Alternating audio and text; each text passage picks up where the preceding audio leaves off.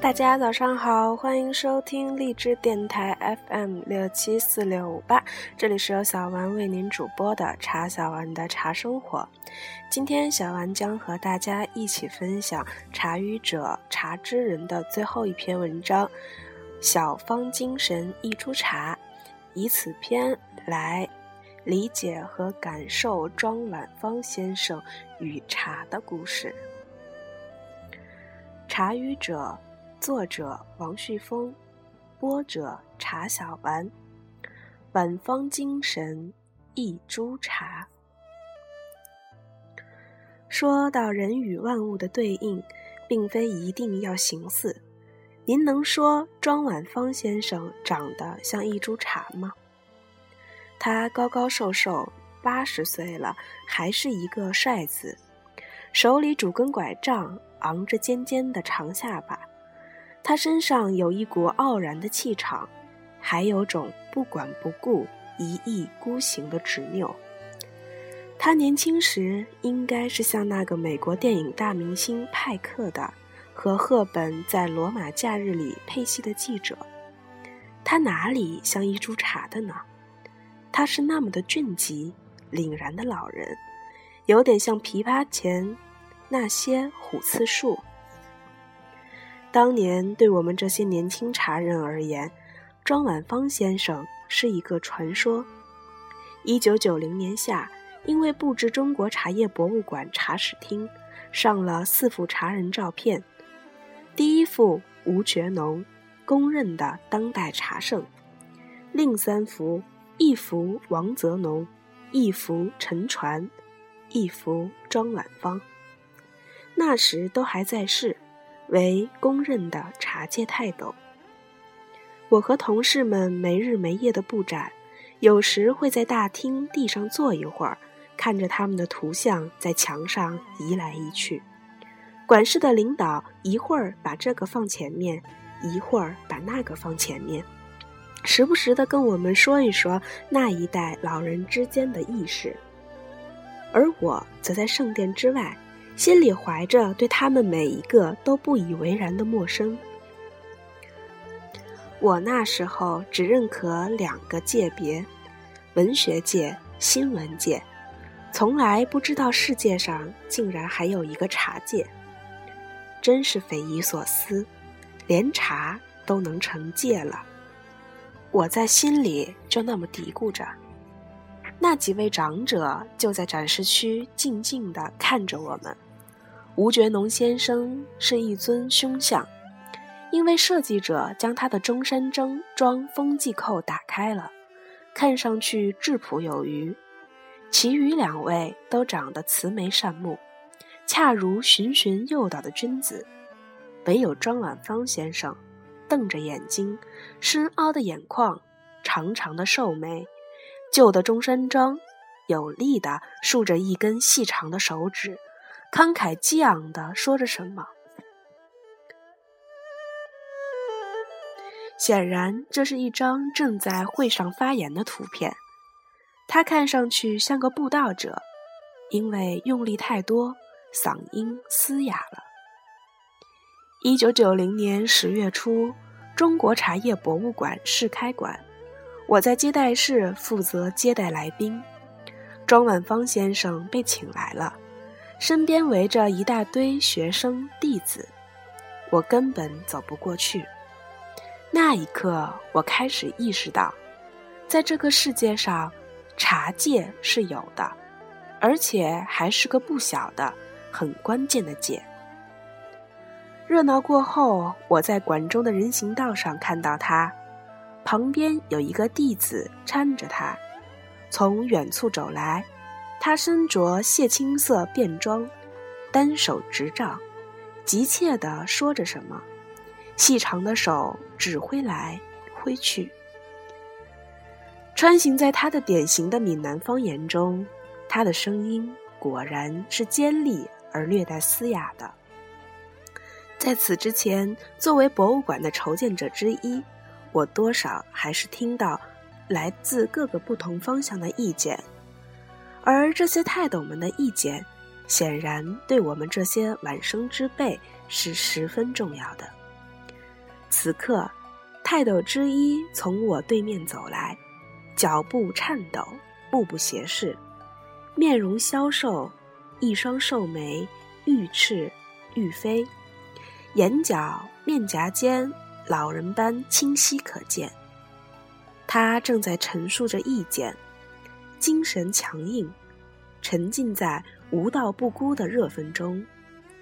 他就是那么激烈的从我面前擦身而过了。我望着他瘦削的背影，立刻明白了，在这个广大的人世间，为什么还会有一个茶界？我后来认识的庄晚芳老人，就是这样一个呼啸的、呐喊的人。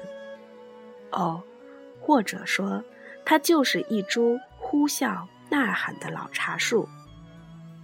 作为一生嗜茶的庄晚芳先生，其茶学家、茶学教育家、茶叶栽培专家，以及中国茶树栽培学科奠基人的身份，毋庸置疑。他在茶树生物学特性和根系研究方面取得重要成果，包括晚年致力于茶叶的宏观研究，对茶历史。以及茶文化的研究等，自然都是当得起“精神如茶”之称的。至于说到先生与我的关系，竟然会如此深远，以至于大大超过了我自己的估量。这一如人们与茶的关系一样吧。第一次与茶的遭遇，往往是淡淡的，甚至记不起。但从此一生相守，历久弥坚，又有多少他物能够比拟呢？甚至我想，庄先生生前也未必能够估计到，我最后竟然离开文学圈子，直接投身到他一生所从事的茶中。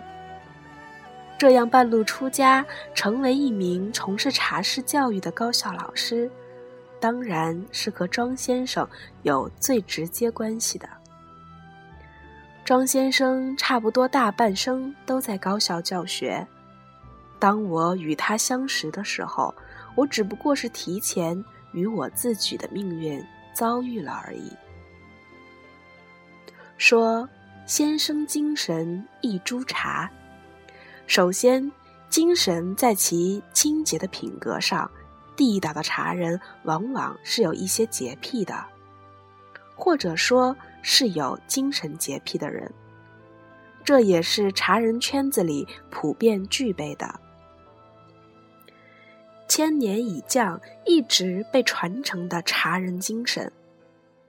春秋时代的齐相晏婴是被后世茶人列入芬芳队伍的，说他是一个如何清廉的高官。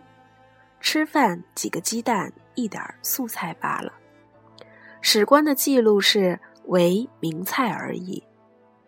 后世也有学者认为，春秋那会儿人们还没有与名为伍呢。这个名菜实际上是错别字，应该就是台菜。可是作为茶人，我是理解那个名字的，名就是茶啊。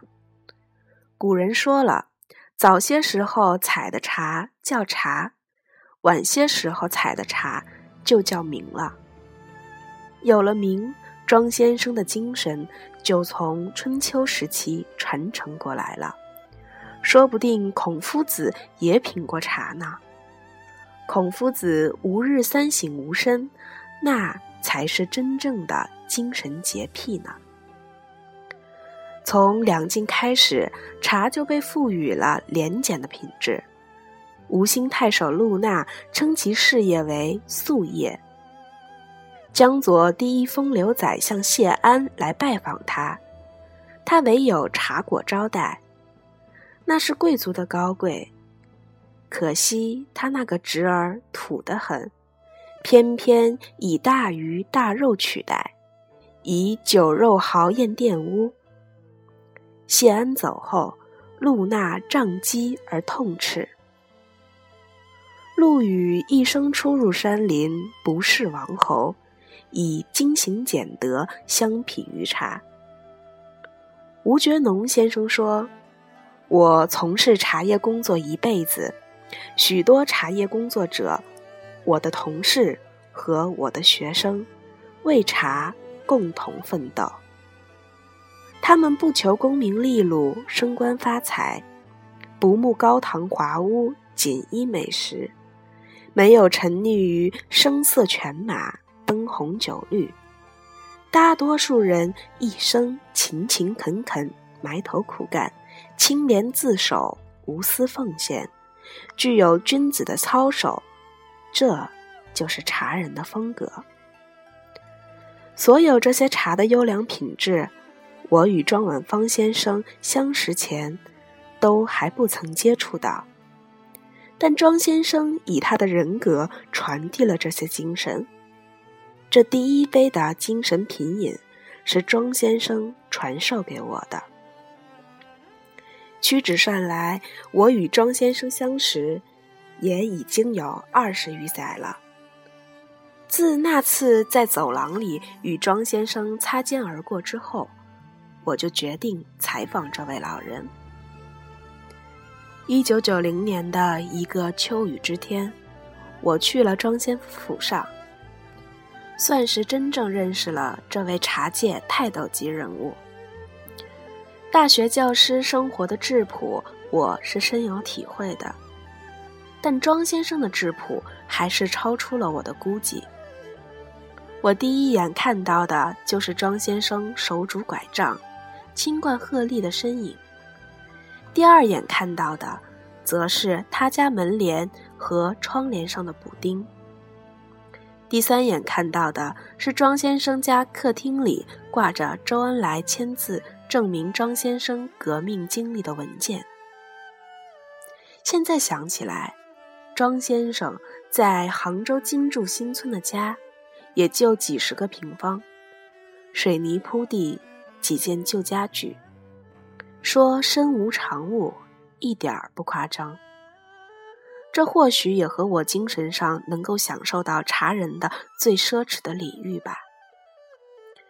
精神层面上极为富有的人，不需要物质层面的东西再来装点。他在那儿站着、坐着，不说话都是财富；一开口，财富就喷涌而出。我第一次到庄先生家采访，家中就他一个老人，一个保姆。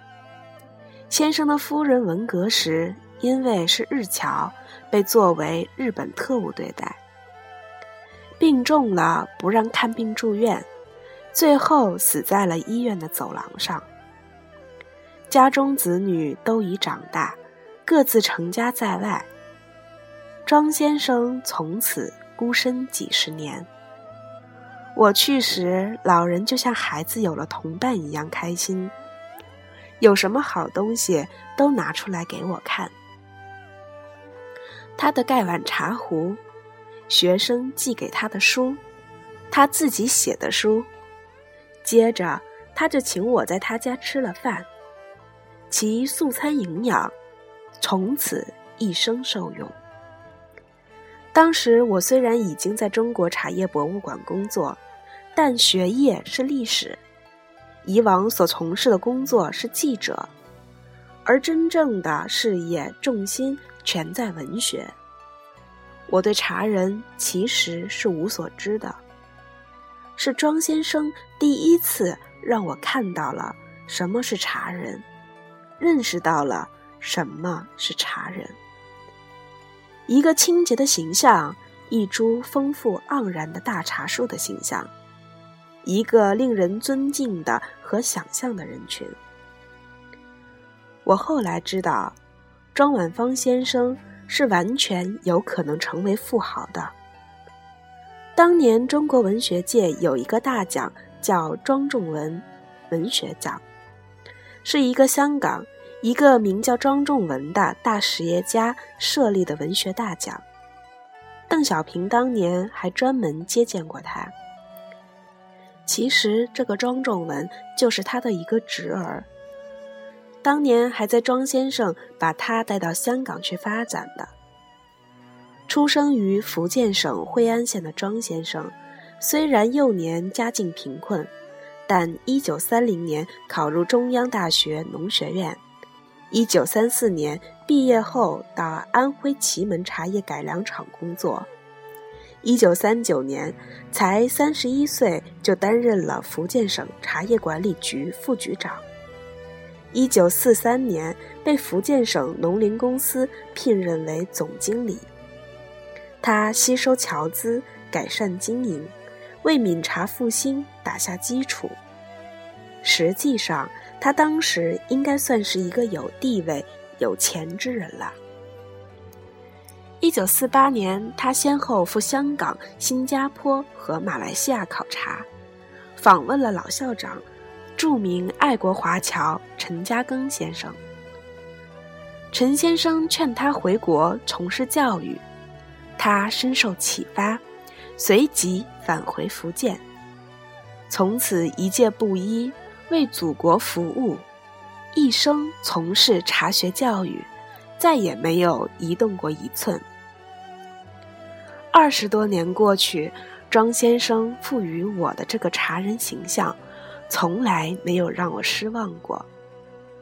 无论转型期的社会如何泥沙俱下，多元化的价值观如何激荡，茶人的真善美精神一直未变，就如高山顶上的一株茶，一年四季，春意常在。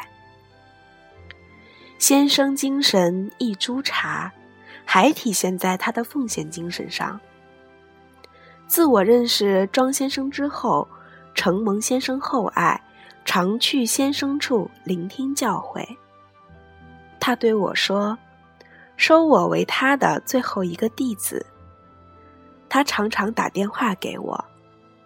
有一次，我说好了到他家去包饺子，另请了我的老朋友，采茶舞曲的作者、音乐家周大风先生。结果老人心切，把时间想前了一天。头天下午他就等着包饺子活动了。左等我不来，右等我不来，急了，打电话来寻。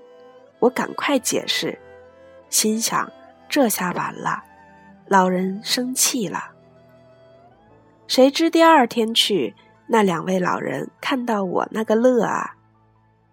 我们一起包饺子，他们好奇的看着我把面粉变成面皮，变成饺子。哎，他们都是一些多么热爱生活的老人啊！至今回想起来，我在他那里听到的几乎全是国家大事、茶叶大事、种种建议、文章、活动。好像自己是没有家世似的。实际上，先生一生坎坷，老伴儿文革中含冤而死，儿女各为谋生，散至四方。大儿子文革中精神受刺激，重病在身；女儿从黑龙江支边回来，又遭车祸而亡。其余子女人生道路亦有诸多不顺，但我几乎从未在庄先生处听到他跟我讲述这些家事。只有一次我去他家里，他提到家事，老人也有如同孩子般的任性，因此让儿女一时为难。他的解释和态度也是如儿童一般。天真可爱，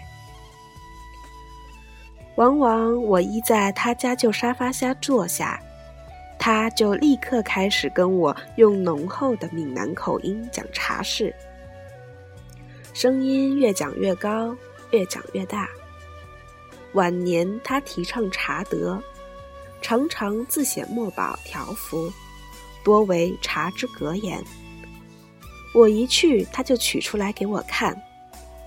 关于茶德，他提倡廉、美、和、静；关于人生，他强调昨天、今天、明天。关于这个世界，他关注的是天、地、人。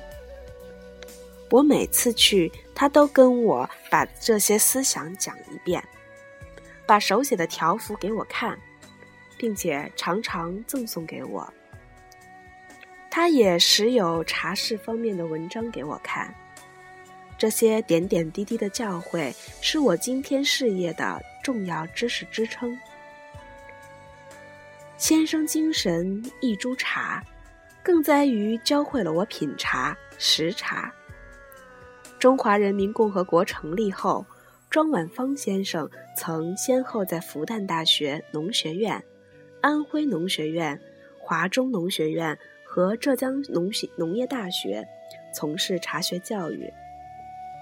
经他培养的本科生、专科生、研究生，以及前苏联和越南的留学生，约有两千余人。他的学生遍布全国各地，不少人也已经成为了茶学专业的高级技术人才。一九六五年，他首次培养茶学研究生，成为我国茶学研究生教育的开端。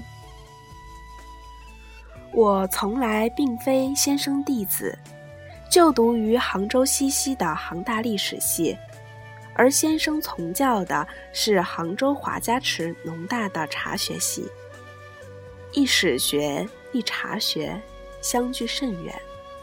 但我自与庄先生相识后，几乎觉得自己又开始读农大茶学系。庄先生引领我入了茶文化之门，在庄先生的寒舍中，我认识了许多中国茶界的重要人物。他们有的是他的同事，有的是他的学生，有的是他的朋友。我们的关系由此保留至今。庄先生送茶书给我，有他自己写的。也有其他人的茶学专著，他的茶学散论是我多年来学习的茶学专著。我准备写茶人三部曲，首先就跟他说，为写小说做准备，我先写了一部茶史画《瑞草之国》，他为我亲自写了序，是用圆珠笔在格子纸上。一笔一画写出来的这部作品，直到小说全部出版后并获奖之后，才得以出版。那时序中他的名字已经只打上黑框框了。我的茶人三部曲中，第三部是写到庄先生本人的。二十世纪五十年代。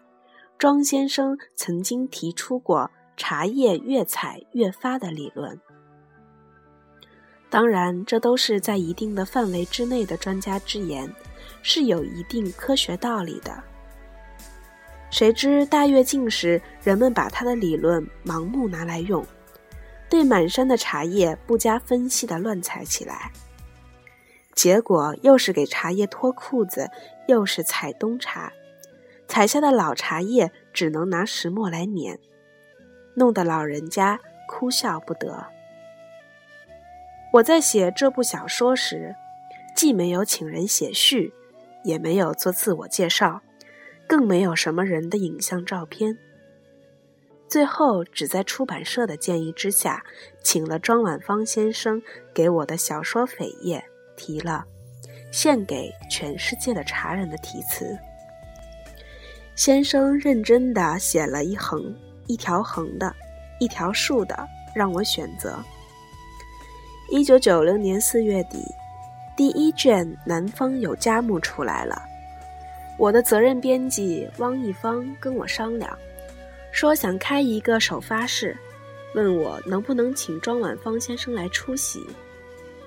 我担心先生的身体，那段时间。他已经卧床不起很久了。好在出版社离先生家不远，我抱着书狂奔至他家，首先送给他。老人高兴啊，摸过书，说要看完。三天之后，刚过了五一节，我正在上班，突然接到了国际茶文化研究会会长王家阳先生的电话，说庄先生去世了。我一听，真的懵了。前几天还是好好的，我一点心理准备没有，直奔先生家，趴在先生身体，放声大哭。枕边就放着我的南方有佳木，还有一副眼镜。先生是突然去世的，临终前还在读我的书。南方有佳木出版后，一些朋友见我辛苦，劝我见好就收，别写了。他们不知道，我是一定要把后两部写出来的。那天面对老人遗体时，我发了誓，我一定要把后两部写出来，让他的在天之灵能够看到。那些日子，我确实有一种天命之感。我确实想过，庄先生为什么在这时候去世呢？他看到了第一部，怎么可以不看到第二部、第三部呢？这固然不像是一个受过现代化教育的我辈的感情方式，不过茶人这种精神品相中，的确是有着传统文人印记的，我亦不可避免的继承之。先生驾鹤西去之后，其遗骨是我和他的二公子一起从龙居屋殡仪馆捧回家的。遵求先生家人同意，小说《南方有佳木》与他的遗骨一起葬入南山墓穴。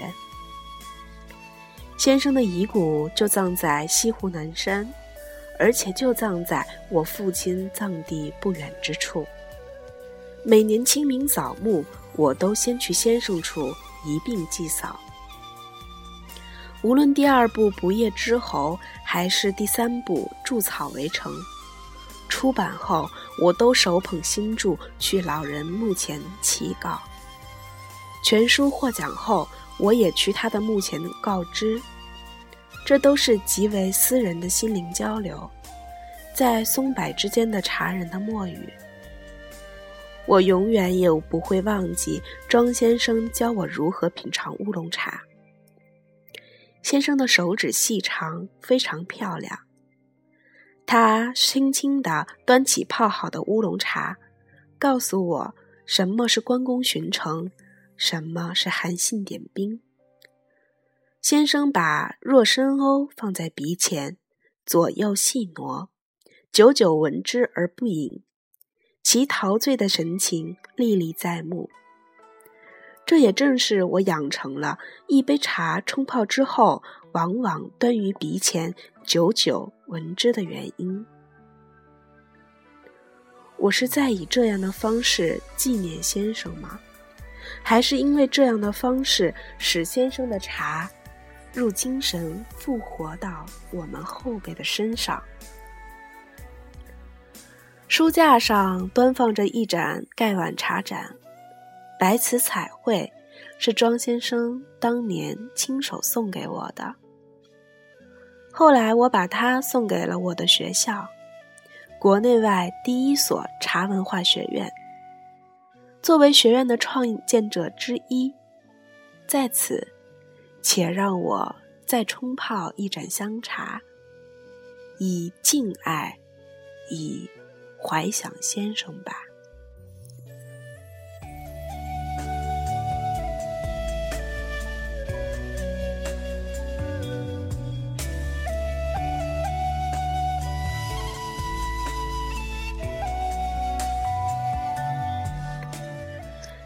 今天的节目就到这里。小丸在读的时候，尤其是在读中间庄先生去世的那一段，忽然。感重新发，声音有些许的哽咽。嗯，虽然我没有见过庄先生，但是从这一篇文章的描写来看，我真的真的很想很想见一见这位老人。所以有时间的话，建议您可以读一读庄先生的著作，从文字当中去了解他，感受他。嗯，下一期呢，小王会继续为您阅读《茶语者》的第四部分《茶之气》，五虎百毒。